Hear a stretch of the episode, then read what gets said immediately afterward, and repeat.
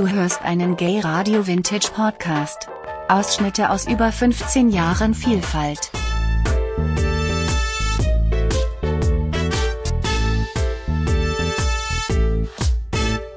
Vor genau 150 Jahren ist der Heinrich Hösli gestorben. Er gilt heute als Urvater von der Schwulenbewegung. Grund genug, mehr über Heinrich Hösli zu erfahren. Und Auskunft kann da am besten der Historiker Rolf Thalmann geben. Rolf, willkommen bei uns im Studio. Schön, bist du da? Dankeschön. Der Heinrich Hösli hat von 1784 bis 1864 gelebt. Wie muss man sich das Leben von damals vorstellen? Wie hat eben zum Beispiel der Hösli damals gelebt? Der Hösli ist, man muss fast sagen, selbstverständlich verheiratet gewesen. Er hat eine Frau gehabt und zwei Kinder. Die Frau hat allerdings bald einmal schon nicht bei ihm gelebt. Sie ist zurückgezogen auf Zürich, wo sie hergekommen ist. Und das lässt ein bisschen darauf schließen, dass der Heinrich Hössli nicht so ganz wahnsinnig an Frauen interessiert war. Aber eben, wie gesagt, es ist absolut selbstverständlich dass er geheiratet war. Der Heinrich Hössli ist ein erfolgreicher Geschäftsmann gewesen. Er ist seinerzeit hat man gesagt Hutmacher gewesen. Heute würde man sagen, er ist Modist gewesen oder Stylist. Er hat äh, auch mit Stoff gehandelt. Er hat, ist ein wohlhabender Mann gewesen, in Glarnerland. Und wenn man Glarnerland hört, dann denkt man, ja, das ist die hinterste Provinz und wie kann ausgerechnet jemand von dort Urvater von der schwulen Bewegung werden, wo ja, so wie wir sie sehen, eine sehr städtische, sehr urbane Bewegung ist. Man muss sich vor Augen halten, dass Glarnerland seinerzeit bereits, also wo der Heinrich Hösli geboren ist, Ende vom 18. Jahrhundert, bereits in einer Umbruchzeit war. Es hätte Industrialisierung angefangen etwa zu dieser Zeit. Sogenannte Glarner Wirtschaftswunder ist dann gekommen.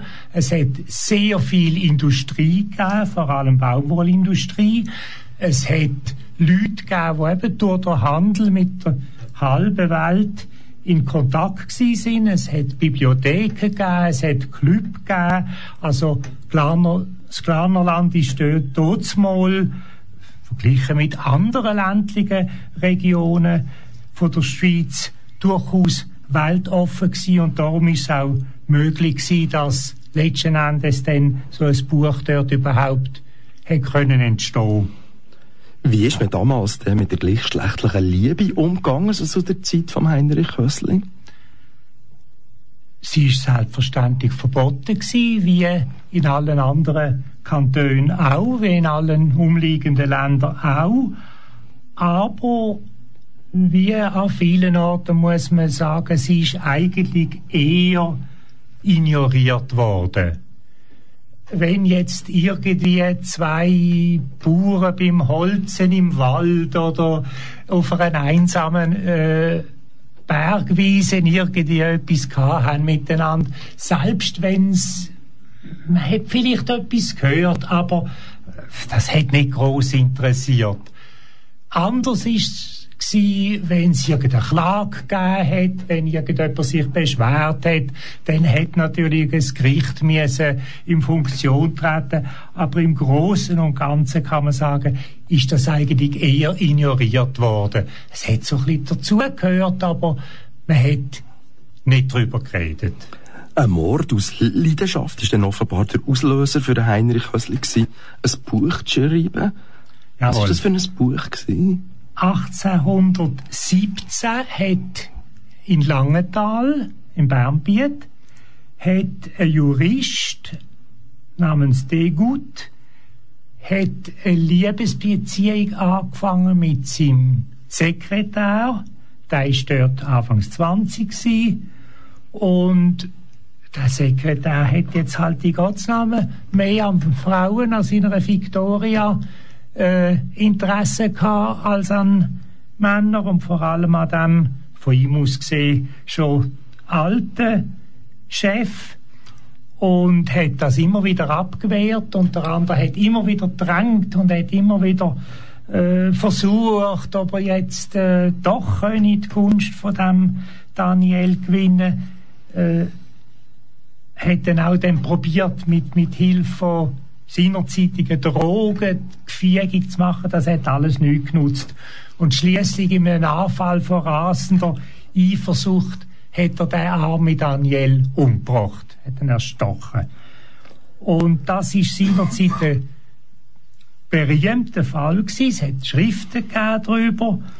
Äh, und der Heinrich Hössli, der das erfahren hat, ist absolut äh, aufgewühlt gewesen. Er hat gefunden, das sei doch ein ganz äh, unglaubliches Unrecht, da, war, was da dem armen verblendeten Jurist passiert sei.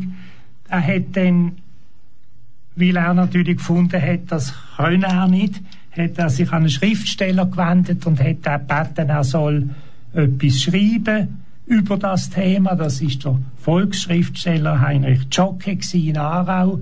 Der hat auch tatsächlich die Anregung aufgenommen, hat 1821 eine Novelle geschrieben, so eine Diskussion unter drei, vier Leuten über das Thema aus Anlass von dem Mord. Und wo das erschienen ist, ist der Heinrich Höstli völlig entsetzt gewesen. Er hat gefunden, das ist jetzt überhaupt nicht das, was ich wählen und der, wo quasi meine Position vertritt, der unterliegt dann am Schluss. Dem seine Argumente sind gar nicht recht übergekommen. Und eben am Schluss sagen die anderen, er hat Unrecht. Und hat er gefunden, er muss es halt selber in die Hand nehmen. Er ist völlig ungeschult gewesen, nicht ungebildet, aber ungeschult.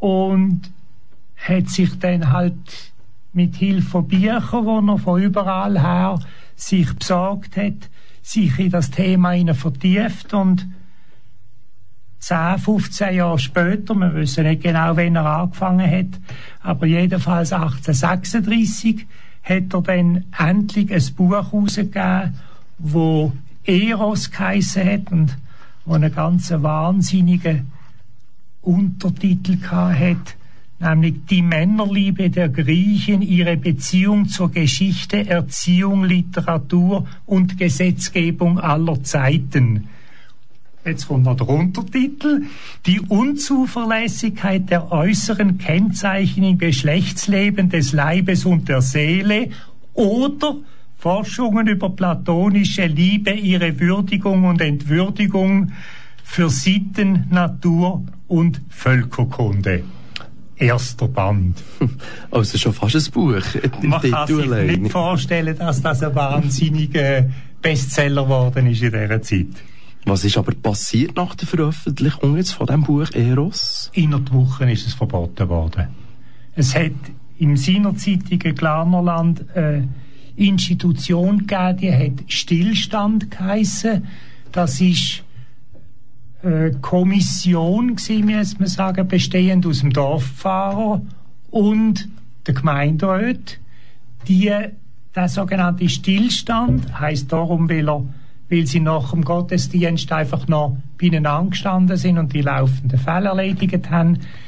Der hat sicher das Buch nicht gelesen, aber so ein bisschen reingeschaut und hat gefunden, das ist nichts Gutes und hat das Buch verboten.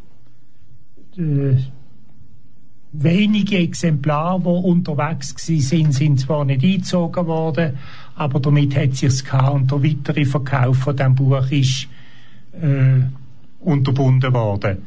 Der Heinrich Hössli hat nicht aufgegeben, hat schon angefangen zu schreiben am zweiten Band. Es sind, glaube ich, etwa 50 Seiten sogar schon gesetzt gewesen. Und er hat dann zwei Jahre später in St. Gallen der zweite Band können drucken lassen, bei einem befreundeten Drucker. Hingegen der dritte Band, wo er auch noch hat schreiben, er hat immer wieder geschrieben in seinem Buch, das kommt dann im dritten Band. Der ist dann nie erschienen. Irgendwie ist er dann resigniert und äh,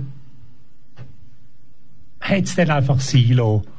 Hat dann auch irgendwann einmal Glarus verloren, ist umgezogen da und dort, hat zum Teil bei Bekannten gewohnt, zum Teil hat er sich eingemietet an anderen Orten und ist dann im seinerzeit hohen Alter von 80 Jahren ist er dann in Winterthur gestorben. Das hat sicher damit zu tun gehabt, dass der Sohn von seinem ersten Buchdrucker in Glarus Pfarrer war in einem Vorort von Winterthur.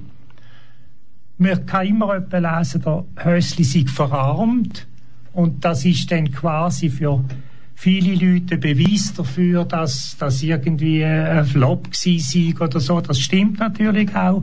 Aber man muss auch berücksichtigen, in dieser Zeit alt zu werden, hat fast automatisch auch bedeutet, arm zu werden.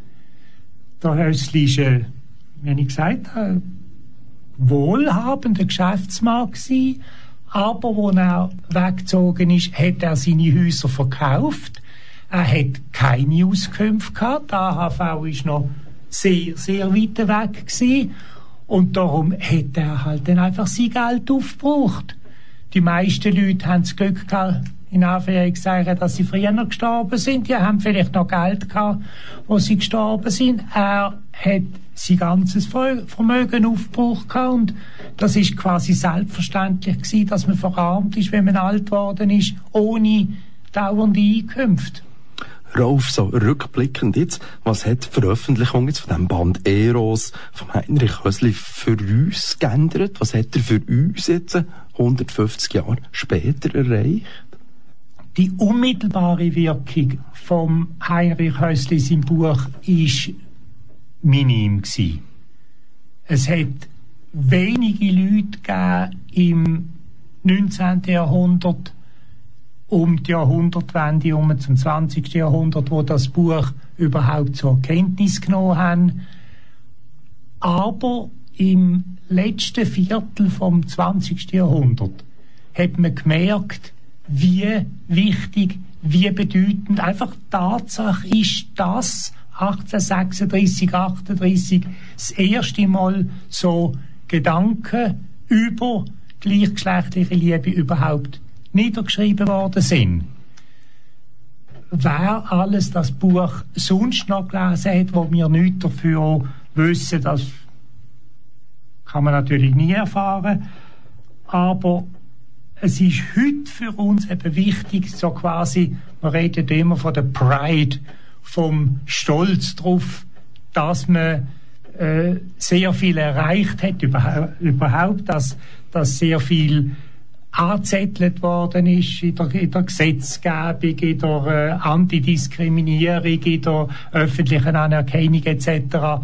Und das Bewusstsein, dass schon vor 100, fast 200 Jahren jemand überhaupt so etwas geschrieben hat und sich so Gedanken gemacht hat, ich glaube, der kann einem schon mit einer Genugtuung erfüllen, auch wenn man selber nichts dafür geleistet hat. Wir reden heute bei uns in der Community von LGBT, von Lesben, Schwulen, Bisexuellen und Transpersonen.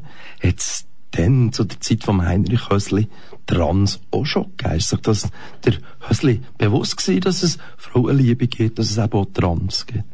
Ich glaube, der erwartest ein bisschen zu viel vom Heinrich Hösli. Man muss einfach sich vor Augen halten, in der Zeit, wo er das Buch geschrieben hat, hat es für 99,9% der Leute zwei Sorten Leute gegeben. Es hat Männer gegeben, das sind die mit dem Schnäbi, und es hat Frauen gegeben, das sind die mit dem Schlitzli. Das ist alles. Öppen Arzt hat vielleicht gewusst, dass es noch andere gibt. Öppen Pfarrer hat durch seine Lektüre gewusst, dass es dann noch die, die ganz Schlimmen gibt, die am Teufel ab dem Karren sind und wo Männer mit Männern und so weiter.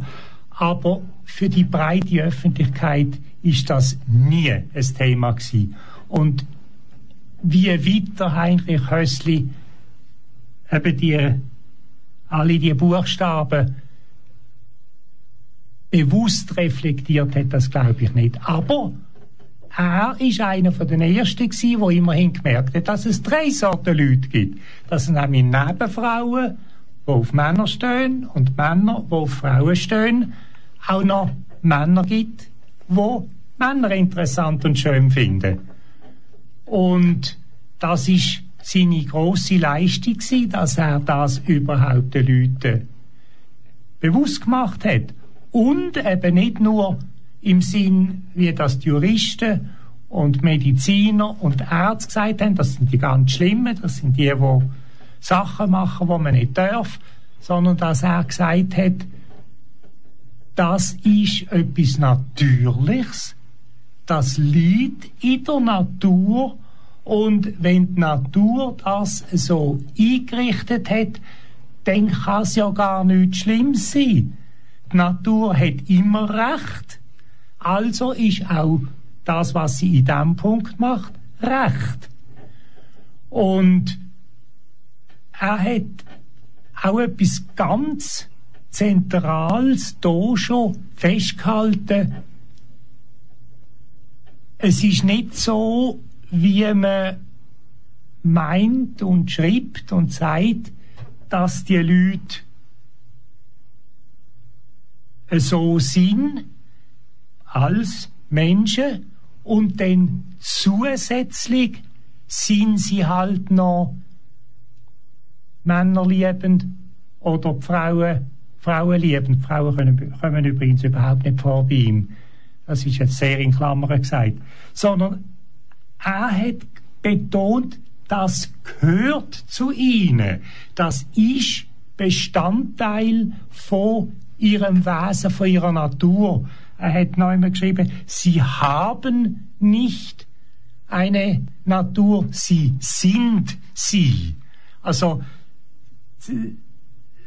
dass Sexualität, ob jetzt das eine heterosexuelle oder eine homosexuelle, wie wir heute sagen, Identität ist, das ist, ist der Mensch selber. Das ist nicht ein Zusatz.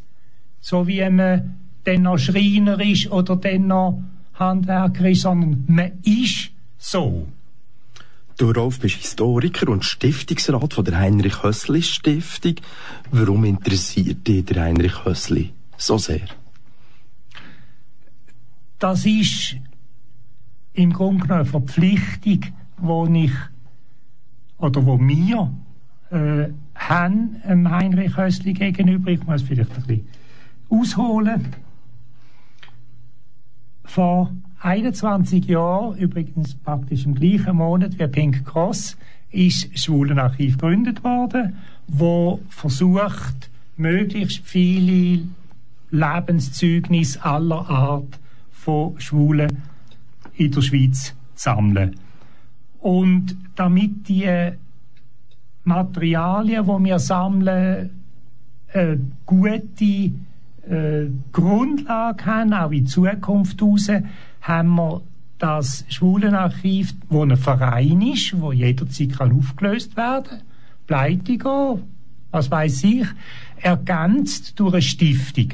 Und sämtliche Materialien, die wir sammeln, die wir geschenkt kriegen, die wir ankaufen, gehören dieser Stiftung. Und wir haben lange hin und her überlegt, sollen wir jetzt die Apollo-Stiftung nennen oder Ganymed-Stiftung oder irgend so etwas wunderschön Griechisches. Und dann haben wir gefunden, nein, wir haben ja in der Schweiz den Heinrich Hössli, der Urvater von der schwulen Bewegung. Wir die die Stiftung nach dem Heinrich Hössli benennen. Und wir haben im letzten, vorletzten Jahr haben wir schöne Summen Geld gekriegt, damit wir auch Bücher machen können über schwule Themen, vor allem historische Themen. Und da ist von Anfang an eigentlich klar gewesen, das erste Buch von dieser Reihe muss dem Heinrich Hössli gewidmet sein.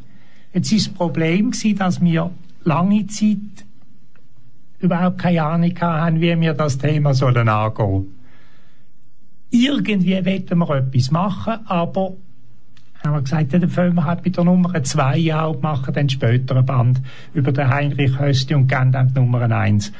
Und dann ist der Zufall oder Zeit oder wie man das will nennen, hat es dann gezeigt, dass gerade in den letzten paar Jahren eine ganze Reihe von wichtigen, interessanten Aufsätzen über den Heinrich Hössli an sehr verstreuten Orten in Zeitschriften und zum Teil sogar nur im Internet publiziert worden sind. Und ich habe mit allen diesen Autoren Kontakt aufgenommen und habe sie gebeten, ihren Aufsatz, der zum Teil in Englisch geschrieben war, äh, zu überarbeiten, eventuell zu kürzen. Und dann haben wir aus diesen Aufsätzen ein, zwei haben wir noch neu bestellt, haben wir ein schönes Buch können machen, haben das ergänzt, wie das so ist mit äh, technischen Angaben über die Bücher vom, vom Hössli mit äh, Nachleben, wo die Sachen gefunden haben, mit der äh, Bücherverzeichnis etc. Und so haben wir vor ein paar Wochen das mittlerweile 224-seitige Buch können rausgeben ist jetzt eben erschienen und äh, sehr spannend. Wo kann man es kaufen? Wenn man Heinrich Hössli weiß und wenn man womöglich noch weiß, dass der, dass der Verlag Kronos Verlag heißt, dann kriegt man das bei jeder anständigen Buchhandlung. Ja, Rolf, wir haben ganzen Haufen Informationen bekommen über Heinrich Hössli. Sehr spannend, über unseren Urvater quasi. Ich möchte mich bei dir herzlich bedanken, dass du auf Bern gekommen bist. Und äh, vielleicht beim zweiten Band wieder, nächsten, beim nächsten Buch, wo die Hössli Stiftung rausgibt. Merci, Danke für die Einladung. Danke dir. Alte und neue Sendungen findest du unter gayradio.lgbt.